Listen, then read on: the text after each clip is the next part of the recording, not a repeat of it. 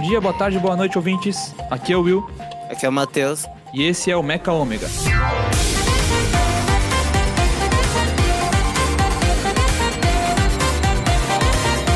Para o nosso primeiro programa, resolvemos trazer a nova série japonesa da Netflix, Alice in Borderlands. A série saiu em dezembro de 2020 e conta a história do Arisu, que é um moleque que algum dia as pessoas em Tóquio somem, só fica ele e os amigos dele, e aí tem vários jogos para eles jogarem, e eles têm que ganhar os jogos, senão eles morrem. Esse podcast vai ser dividido em duas partes. A primeira sem spoiler e a segunda com. Quando acabar a parte sem spoiler, vocês vão ouvir esse barulho.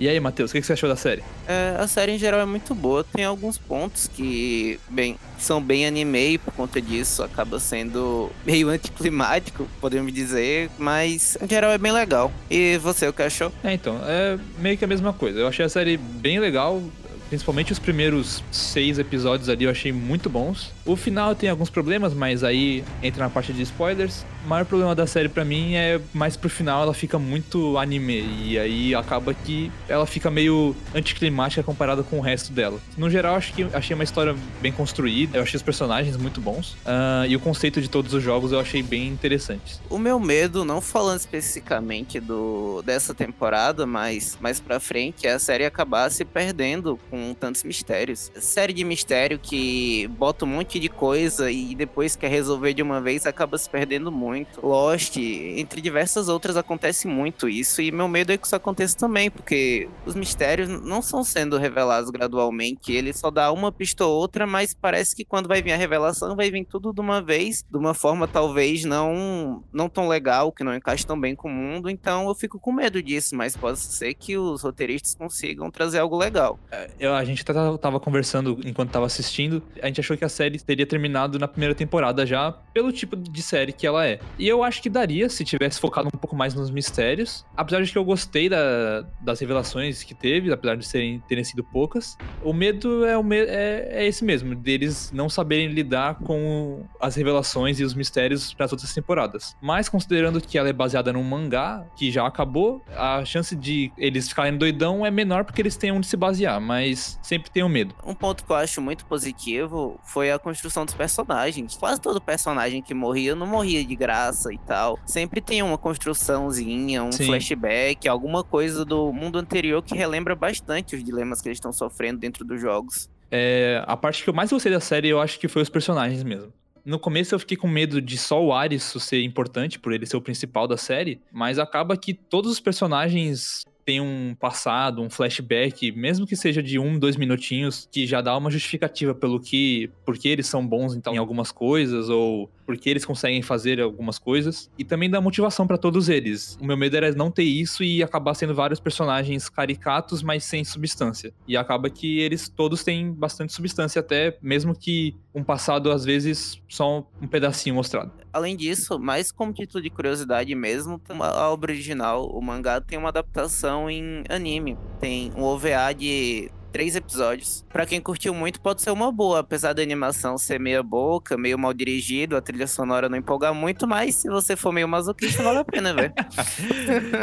um problema e uma qualidade que eu achei na série foi a direção. O diretor é o Shinsuke Sato, ele dirigiu todos os episódios e também fez parte do roteiro e tudo. Eu achei a direção dele muito boa, a fotografia dos episódios normalmente é muito bonita, principalmente mais pro final, mas eu achei que às vezes ele tentava fazer uma coisa que a ideia era boa, mas a execução não tanta. Talvez pelo orçamento da série ou pela habilidade dos artistas que estavam ali, algumas cenas com CGI ficaram meio estranhas, algumas coisas a ideia era boa, mas talvez funcionasse melhor num anime do que num, live action. Por exemplo, a cena do ônibus. Dá para ver o contraste entre uma boa direção e talvez a falta do orçamento que eles gostariam de ter em até mesmo nessa cena CGI, que algumas delas, mesmo os efeitos não sendo tão bons, a direção dá um, dá um jeito de dar uma amenizada, de não ficar mostrando o tempo todo ou pelos Sim. ângulos que ficariam piores. Tipo, uma cena que tem uma CG escura, eles podem botar um cenário escuro para ficar menos contrastante e tal. É muito legal a forma que eles fazem isso. A atuação eu achei boa, mas não achei que nenhum ator fosse muito além da média. O ator do Aris eu acho que é o melhorzinho de todos ali, até porque ele é o que aparece mais, então ele tem mais espaço para brilhar. Sim, e ele é o L da adaptação live action Death Ah, Note é. do Japão. E faz muito sentido ele ter feito L pra esse papel, né? O, o inteligentão e tal. Sim. Enfim, Ele faz o mesmo papel, ele é o L 2.0 agora. tem o L Hikikomori, basicamente. Enfim, é, a partir de agora, vamos encerrar a parte sem spoilers. A série é boa, vale a pena você tirar um tempo pra ver, principalmente se você já tiver acostumado com série live action e tal, japonesa, coreana, vai ser mais tranquilo pra você. Talvez pra você que só assista coisa ocidental e tal, pode ser legal algumas partes, mas eventualmente você vai acabar assistindo meio estranho, porque é diferente a forma de fazer as coisas. Enfim, a parte sem spoiler foi essa. Bom, pra você que só vai assistir até aqui, até mais. Então agora é pra quem já assistiu a série ou quem não quer assistir e quer ver essa parte ou não se importa muito com spoiler. Então vamos lá. Sobre os primeiros episódios, a gente, enquanto tava assistindo, comentou bastante no WhatsApp e tal. E uma das coisas que eu disse é que eu achei que eles não iam ser muito corajosos na hora de matar os personagens. E Sim. eu tava completamente errado. No. Acho que foi, se não me engano, foi no terceiro episódio que teve o jogo do lobo, onde morre os dois personagens principais, basicamente. E eles tiveram muita coragem de fazer isso e recomeçar com um novo círculo e tal. Enfim, Sim, eu até Muito anotei bom. aqui no, no episódio 3 mesmo que o jogo do Lobo pra mim foi o mais interessante, assim, porque ele é um jogo que, quando começa, parece que ele não tem solução nenhuma, que é só o, quem ficar com o lobo sobrevive no final. E aí, conforme vai passando, parece que o Arius tá meio que achando alguma solução, ou ele tá pensando em alguma coisa. Aí ele desiste no meio do jogo. Quando ele tá com o lobo, ele para e se esconde. Ele até tenta tirar o capacete e tudo. E no final, o Shota, o Karube e a, a personagem feminina que aparece só no primeiro episódio lá e nesse aí, é, eles morrem. E foi muito impactante pra mim, porque realmente, é, até por eles estarem na capa, eu até comentei com o Matheus que eu achei que eles não iam morrer tão cedo, pelo menos. A gente até tava conversando depois que o lugar que o, o jogo do lobo é tinha água, tinha lugares reflexivos e tal, e talvez tivesse uma solução pro, pra todos sobreviverem, porque até então e até depois, o, o- todos os jogos têm solução pra todo mundo sobreviver. Nunca é Sim, obrigatório alguém morrer. essa demonstração do jogo do Lobo mostra quando o jogo ganha dos participantes, porque sempre a Sim. gente vê os participantes ganhando do jogo, apesar de eventualmente um ou outro morrer, mas é sempre eles ganhando do jogo, e agora é o jogo ganhando deles. Ele fez exatamente o que o jogo queria que ele fizesse. O que ele tem que fazer é vencer o jogo, e dessa vez não foi o caso, e eu achei muito corajoso e importante eles mostrarem eles perdendo pro jogo, pra assim poder criar uma maturidade, pra continuar, para continuar e ganhar. Eu achei que a série soube fazer muito bem a amizade dos três personagens ali do começo, o Arisu e os dois amigos dele. Eles só aparecem em três episódios, né? Os três juntos, mas a amizade deles é muito verdadeira e no episódio que eles morrem mostra vários flashbacks deles e tudo, explicando por que eles são amigos. Eu até fiquei meio emocionado na hora que eles morreram, porque eu realmente não esperava. Eu achei que ia acabar o jogo, alguma coisa. Sim, é, é uma angústia muito próxima ao que aconteceu, por exemplo, em Parasite, que você sabia que ia dar errado, mas você tá o tempo Sim. todo se convencendo que não vai dar errado, e o, e o diretor tá lá, botando a arma na sua cabeça, vai dar errado, você sabe que vai dar errado, você fica achando que não vai dar, e ele atira, e quando dá errado, você não tá preparado pra isso, mesmo ele estando, mesmo ele criando esse clima esse tempo todo. Uma coisa que eu nem comentei com você, mas eu pensei um pouco depois, é que só aparece dois jogos de coração na série. Eu fiquei pensando, pô, por que, que não teve mais? Porque teve, de todos os outros, teve pelo menos dois. E, eu, e o coração, em teoria, é o mais difícil. Eu achei que teria mais. Mas depois, parando pra pensar, eu achei que foi mais interessante. Porque o único jogo de coração, o único jogo de coração que aparece pra gente, que é o que o Arius joga com os amigos lá e eles morrem, é o mais impactante da série, assim, num geral. Então, quando rola o jogo, o último jogo, né, que é o último episódio da, da Caça-Bruxa, e também é de coração, acho que torna muito mais impactante você saber que, putz, isso aí vai dar ruim de novo. Ainda mais porque o Arius estava preso e tudo, e aí fica toda aquela tensão ali. Outra coisa que é mais pro final também, que a gente conversou, foi sobre o Agony, né, que é o vilão, se, se pode se dizer assim, do, do final da temporada. O que a gente tava falando da, na parte sem spoilers é que é muito anime, é principalmente essa parte. O, o cara mata todo mundo, sai matando, sei lá, 300 pessoas, 200, não sei, mas muita gente. E no final, o anime tenta mostrar que ele tem um lado. Alguém que faz um negócio desses em condições normais mentais pode sofrer o que for, ele não tem um ponto. Eu é. não achei, eu não achei justo com quem tá assistindo a, a série fazer isso. E ele morre muito parecendo um herói. Eu gostei de mostrar o porquê dele tá fazendo aquilo. Tipo, eu gostei que mostrou, ah, ele tá fazendo isso porque a praia deixou o melhor amigo dele louco. Mas se mostrasse só isso e ele continuasse sendo doidão e morresse, é, mas a série, além de mostrar isso, tentando fazer, e do, do jeito que a série mostra, tentando empatizar a gente com ele, ela ainda termina a história dele como, como herói, que ele que pega e mata o, o, outro cara lá, que era doidão, que tava atirando todo mundo também. Então é como se ele tivesse se redimido, mas, porra, o maluco matou todo mundo que tava lá dentro, matou gente que era importante na série. Sim, e o ponto dele ter feito tudo isso é porque ele ficou puto porque o chapeleiro tava fazendo desgraça, tava matando o povo, tava se achando um puta ditador. Aí, pra resolver isso, tipo, ele matou ele para resolver isso e depois que o chapeleiro morreu, ele vai e mata todo mundo porque ele tava matando o povo. Faz algum é. sentido? Pra mim não fez muito, mas enfim. Uma coisa que eu não curti tanto também na série é que tem muito flashback de coisas da série. Tipo, os flashbacks que são de antes da série, de coisas do mundo real, da vida das pessoas antes, beleza. Mas tem episódio que ele é bem anime mesmo. Eles lembram de uma coisa e aí aparece um flashback de dois episódios antes. Sim, eu acho que a série pensa que você não tá prestando muita atenção ou algo assim, mas, é, mas que ficou estranho, ficou. Uma coisa que eu gostei da série, que eu não sei como é no mangá nem no anime, é a personagem da Quina, que é revelado num flashback que ela é trans. Eu achei legal que a série não trata isso de maneira nem burra, nem como piada. Eu achei bem feito, eu achei de bom gosto.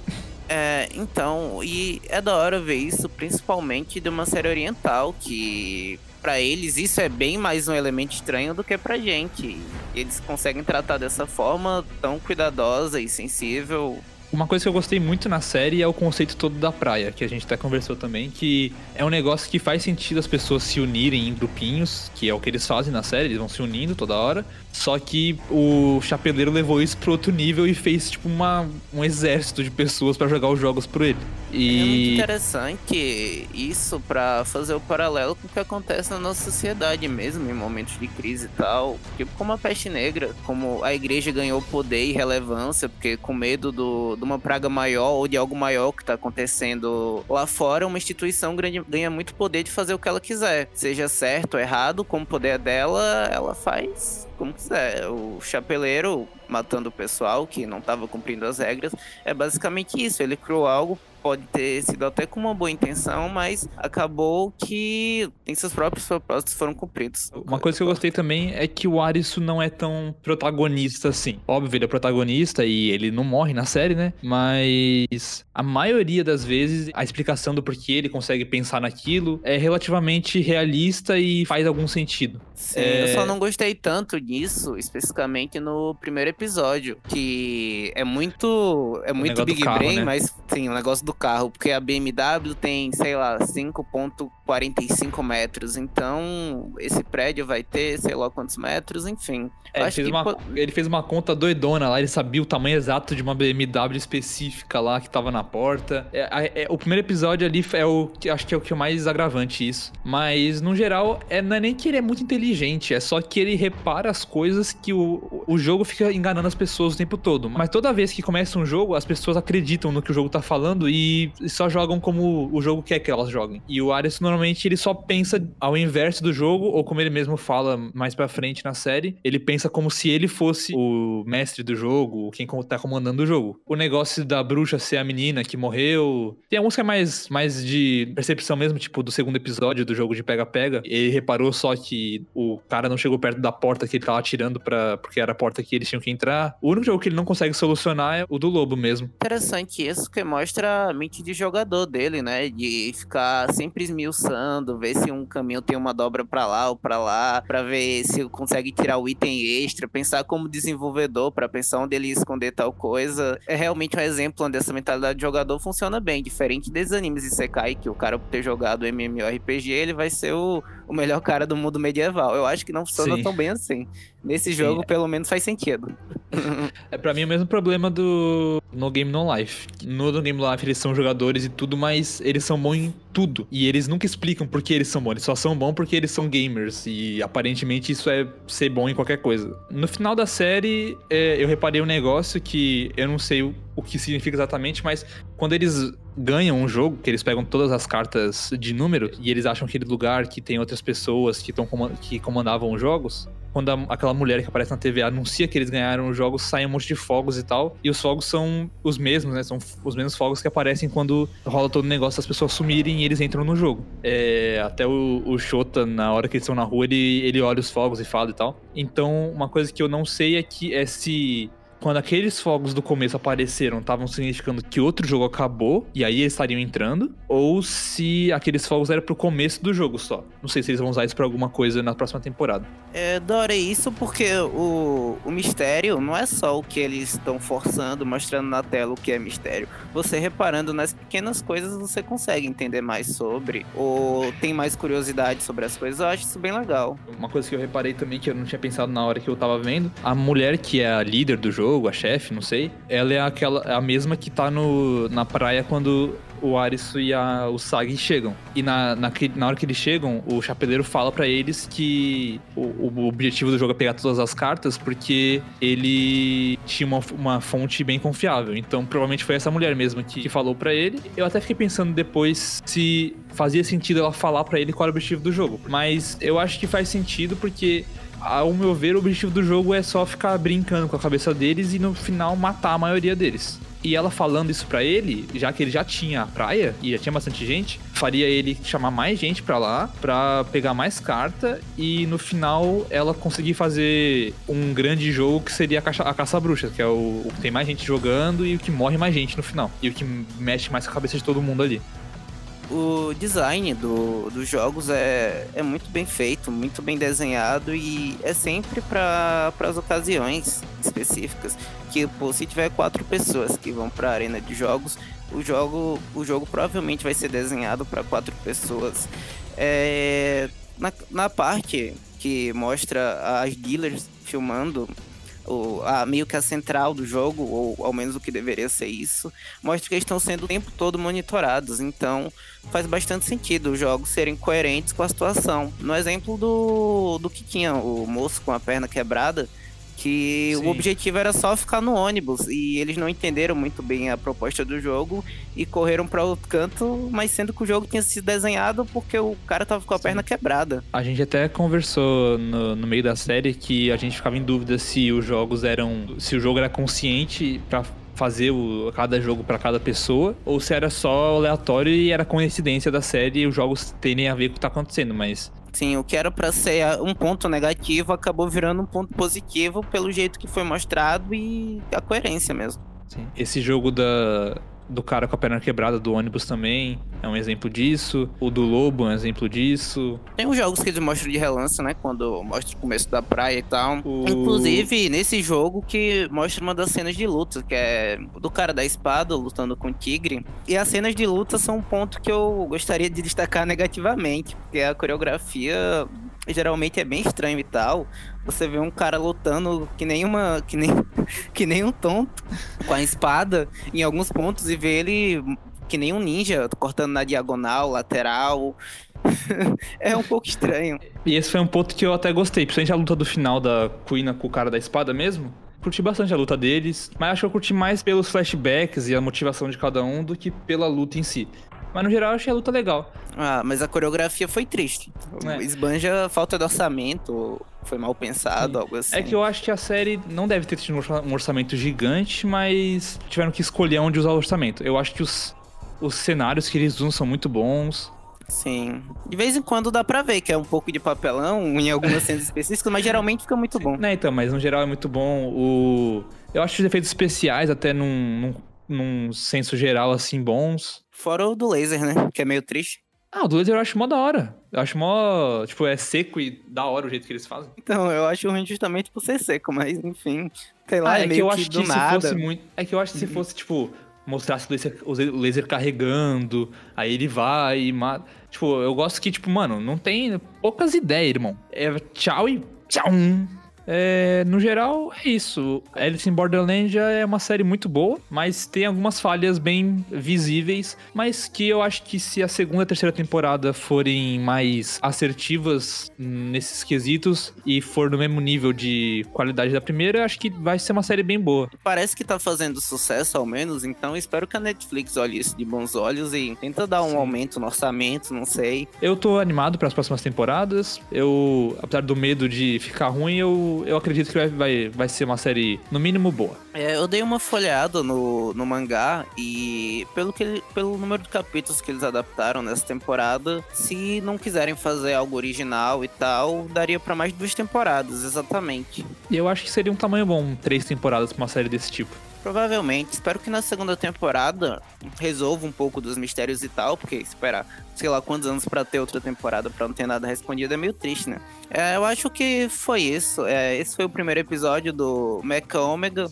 É, fiquem ligados aí que o próximo episódio tem novidades bem legais. Sei que semana que vem vai ter um episódio, um episódio bem legal, que combina bem com a data. Não vou falar muito mais que isso. É, você pode encontrar a gente nas nossas redes sociais, linkadas no Twitter e no Instagram. Ah, aliás, as redes sociais do podcast são é, Omega Pod no Twitter e no Instagram.